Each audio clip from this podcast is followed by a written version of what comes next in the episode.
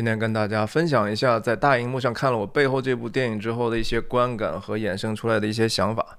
这电影在豆瓣上现在翻译名叫《玉面情魔》，英文名《Nightmare Alley》，直译过来就是“噩梦小巷”。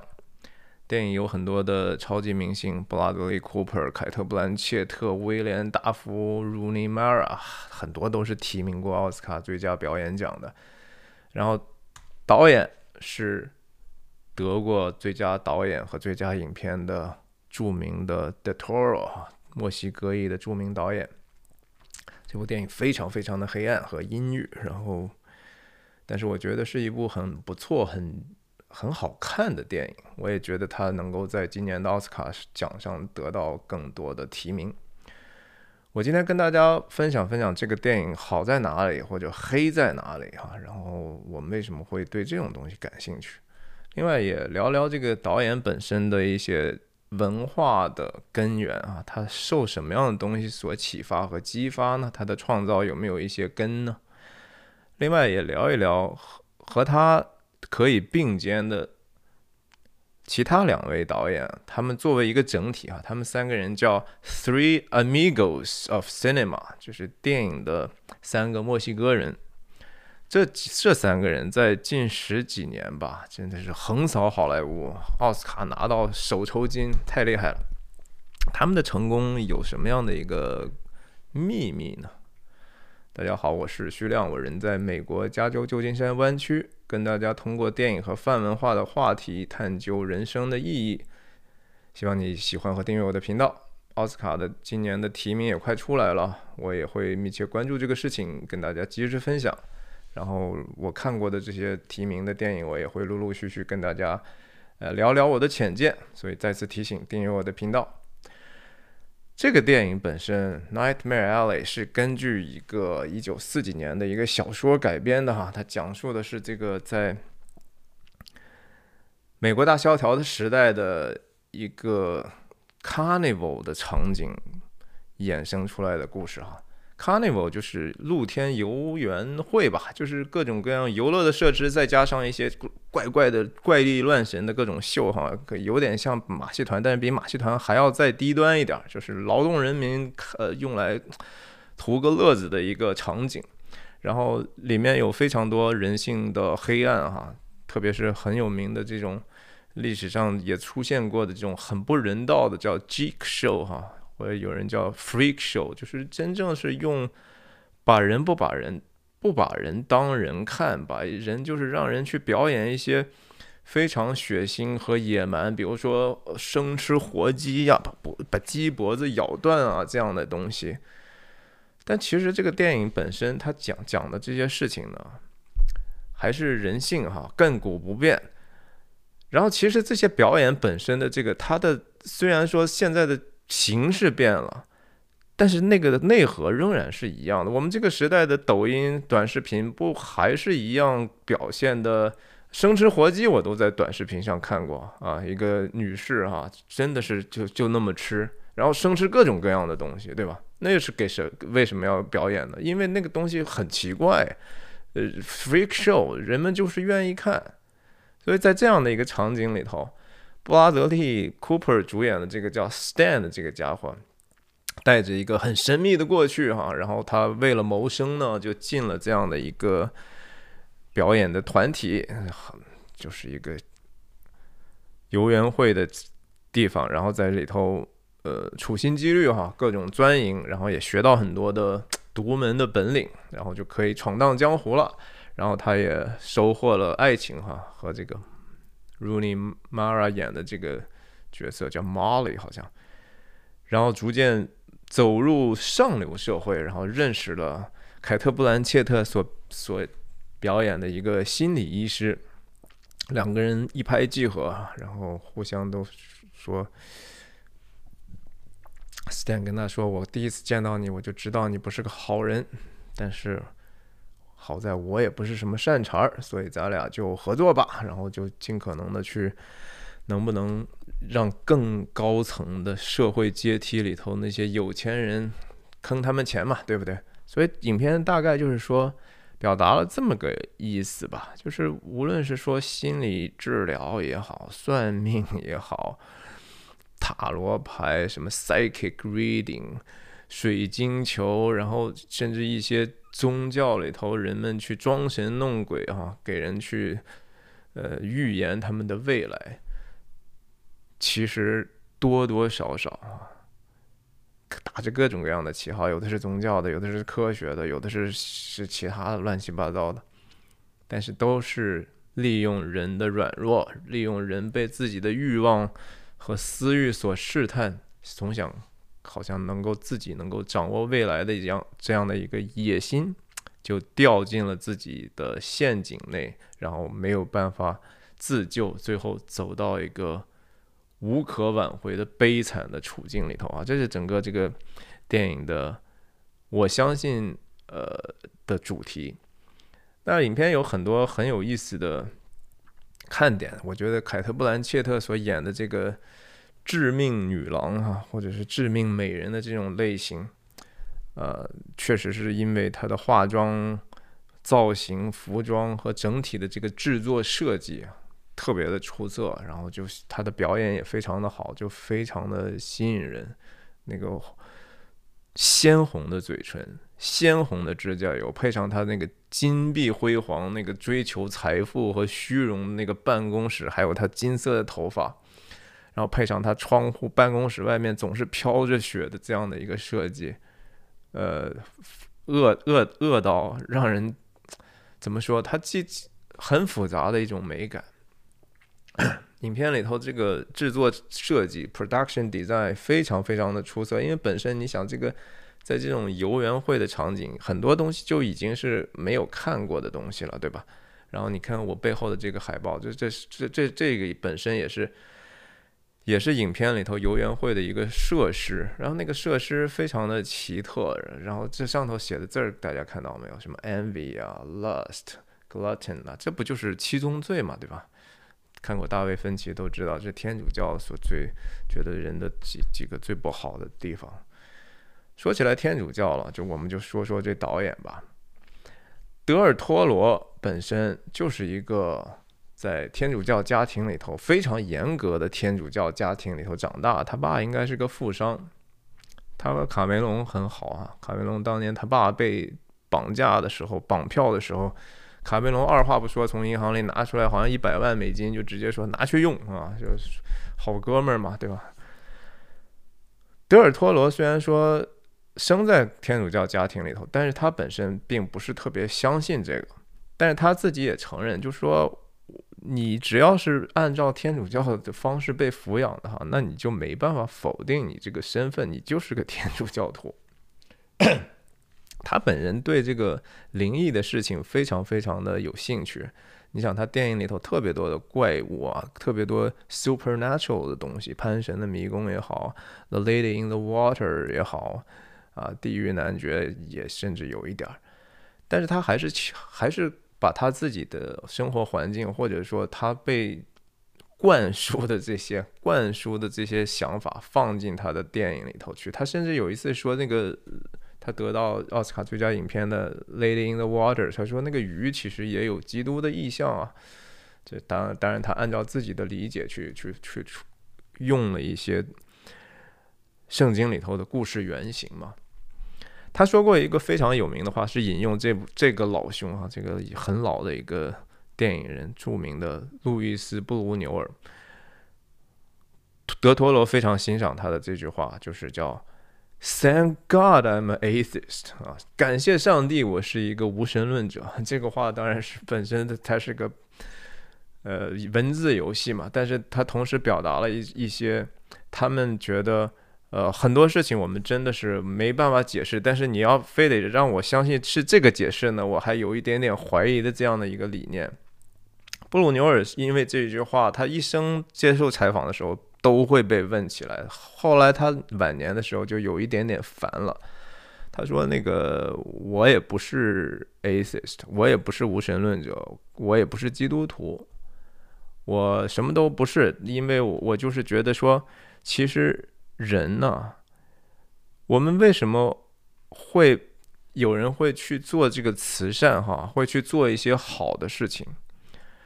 他认为基督教讲的这个东西，就好像只是在强调人就有这样的一个天然的属性，但是他也他认为这个人做这些事情，很多的时候背后是又是被一种 anguish 所驱动的，哈，是因为一种很不自在、很焦虑、一种持续的一种痛苦所驱驱使的，这是他的看法了。但实际上，我我我多多少少同意，就是说，在很多的影片里所表达的也是哈，在很多的这种所谓的宗教的这种说教，其实也和电影里头表现出来的这些骗术没有特别大的区别。就是说，那个真理是应该去怎么分解的问题哈，很多的时候，这是一个很危险的区域。然后，布鲁牛尔还说过一句话，他说：“人们不是 No one suffered from guilt，哈，It's guilt we must escape，not God。”就是说，他还是认为，我那个至善、至真、至美的上帝是存在的。我们其实不是要逃避上帝啊，我们逃避的是我们自己的一个罪啊，内疚感。这个其实。fundamentally 基基本上，实际上和圣经讲的那个东西，只是字表达的意思不太一样。它是一个存在主义的一个影响，就是说我们不知道意义，所以我们想办法去创造我们自己认为的一个意义，去按照自自己所设定的这个目标去活，大概是这个样子。所以影片里头其实也也讨论了很多关于很弗洛伊德式的一些东西啊，讲的 daddy issue、mommy issue 哈，就是父母。原生家庭给自己带来的一些深度的，你自己都没有办法去、去、去、去、去跨越出来的一些深层自己的问题，呃，也也没有特别特别特别深，但是整个的这个故事还是有一点点奇情的，中间甚至出现过一些。呃，让我非常非常意外，甚至说惊吓的地方啊！我不鼓励这个胆小的人，或者说不口味比较淡的观众去看这个，特别不推荐。就是说，千万不要让小孩子看这种电影哈，这种电影是我觉得对他们是没有什么好处的。那说说这个，刚才布鲁牛尔其实这样吧，我说说这个小说的这个作者。小说这个作者叫什么？William William Lindsay Gresham，就是这哥们儿。这哥们儿呢是一个酒鬼，也是哈。他真的是，他真是在生活中见过这样的游园会，他真的见过这样人和人之间残酷对待，然后让这些人一些精神本来就已经很很有问题的人，去去让他们去借着他们去赚钱的这种行为。但是他同时自己走不出自己的这种诅咒哈，他还是啊，在婚姻里头也不忠诚，然后酗酒，然后有暴力倾向，然后写的一辈子小说，可能也就是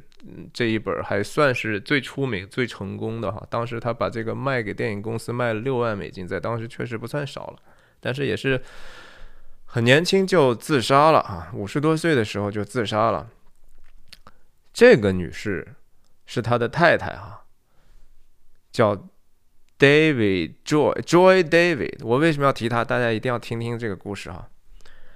这女的是一个犹太人，然后一开始也是一个无神论者，但是她在公婚姻当中非常的痛苦。然后她当时呢听到了英国的著名的作家，也就是《纳尼亚》系列的作者，著名的基督教卫道家哈，写了很多很多的。很厉害的书，C.S. Lewis。他看了 C.S. Lewis 的书之后呢，就皈依成基督徒了。然后他后来和自己的丈夫离婚，就和 C.S. Lewis 结婚了。C.S. Lewis 非常爱他，但是 Joy。这个 David Mann 呃，在死在这个 C.S. Lewis 之前，然后 Lewis 当时非常的悲痛，写了一本书哈，专门匿匿名的形式写了一本书，叫应该是就是对于悲痛的观察还是怎么样啊？还还是说关于慰藉的一个观察？我我最近其实有有完完整整听过一下这个有声书的英文版，其中很多的观点，其实很多的基督徒听了会觉得说很被冒犯，但是恰恰因为 C.S. 路易斯是非常非常诚实、非常直率的一个非常善于思考的人，他恰恰是一个基督教的一个伟大的护教者哈，就是因为他讲的是让人听起来不是说玄之又玄的，而是说他是很真诚，通过自己的切身的东西在讲。他也提到宗教的很多问题啊，他讲到说，我我太太去世之后，很多人说啊，你不用悲痛，因为他已经与上帝同在了。他说我不知道哈，而且我觉得他觉得说你你不你没有办法去这样通过这样简简单单的一个东西就安慰我。他想了很多，呃，甚至就说我感觉他死了之后，我就没有办法为他祷告了。为什么呢？我们还需不需要为死人祷告？他他真的他想的非常非常的。深邃，我不是说这种完全的理性是好像就能对人获得一个真正的自由，但是那种痛苦他所表达出来的，那是非常非常深邃和和真实的。不要轻易的去去 dismiss 哈，就是说啊，我你是基督徒，所以你不应该这样想那样想，我就觉得那个是非常非常不好的一个基督徒的见证了。OK，兜了这么大一圈，其实就是说。德托罗本人其实对 C.S. 路易斯从小是敬仰的不得了哈，他觉得纳尼亚实在是非常了不起，然后他对 C.S. 路易斯印象非常的好。后来他跑到好莱坞之后呢，其实有一集的纳尼亚的电影是邀请他去做导演的，但是他那个时候呢，就是他发现了 C.S. 路易斯是基督徒之后呢，就说：“哎呀，我觉得现在对他印象没有那么好了。”所以他就没有去做这个事情，也是挺有意思的一个一个小小的细节哈。最后我们说说这个这这这这意大利不是不是墨西哥三剑客哈，德托罗，然后阿方索库隆、阿方索库隆和 Alexandro S. Gonzales 什么 In Inia Inaris 好像是。这三个人啊，什么拍？你像阿方索·库隆拍的《地心引力》，呃，得了最佳影片。然后接下来什么，他又拍什么《鸟人》，又是最佳影片。我我就说这三个人，我就不不不具体说了。总之就是说，好像从二零一几年开始哈，基本上就是连续的七八年内，他们可能包揽了差不多百分之八十的最佳影片或者最佳导演的这样的一个荣誉。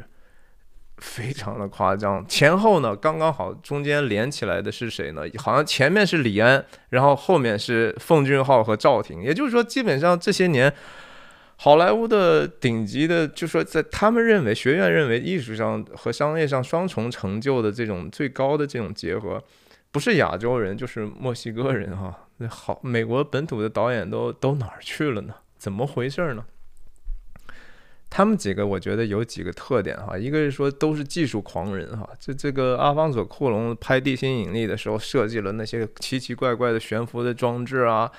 然后你像这个呃叫这个人名字好难念啊，叫什么？I n a r i t u i n a r i t u i n a r i t u 这右边这哥们儿拍这个《荒野猎人》小李演的那个，用这个广角的长长镜头是吧？运动镜头，然后。Birdman 也是一镜到底，就是他们在技术上都非常非常的不懈的追求电影摄影术上的技术。德托罗也是啊，他在这个电影道具的这上面的走的非常非常的远。然后他们同时是说，我尊重你好莱坞的这样的一个体制啊，我就想办法钻你的空子。我一我我我知道你想要什么，但是呢。他们很厉害的地方就是保持着一点点的初心哈，我觉得这个和美国的很多导演就不一样，就是说，OK，现在有一个 franchise，有一个已经成功的一个概念了，你给我去炮制一个哈，我们就是为了赚钱，很多美国导演就 OK，那我就来吧，呃，拍续集也好，翻拍也好啊，然后其实自己也不想做呢，但是就是当成一个行活把它完成了。但这三个人，我记得好像是库隆还是谁说，他说。我们小时候吃的一种就是麦片哈，cereal，都是说你妈妈就告诉我们说，你把这个吃完之后呢，会得到一个小小的奖品，然后这个东西通常就是在那个 cereal 的最底下，所以你就吃吧，你必须得吃完，然后最后才能得到你想要那个东西，因为小孩都不喜欢吃 cereal。他说我们的我们的电影也应该是这样，好莱坞这些各种各样的商业大制作什么的，distasteful 啊，真是味如嚼蜡。但是你也不能不做呀，这玩意儿就是，但你能不能放一些？设想一下，把自己夹带一个私货哈，我想讲述那个真正的一个核心，我还要珍视它，我还要把它看成那个最底层那个小礼物，所以我很努力的把这个事情做完了。然后他们当然说，obviously 没有留在墨西哥嘛哈，都是自己就出来了，闯世界来了。在外面有没有受过欺负？有没有受过歧视？有，所有的人都有。忍着，OK，不要放弃自己的梦想，想办法在现有的规则里头去创新，然后永远要创新哈。就是每一次他们，你看他们，其实他们每一个人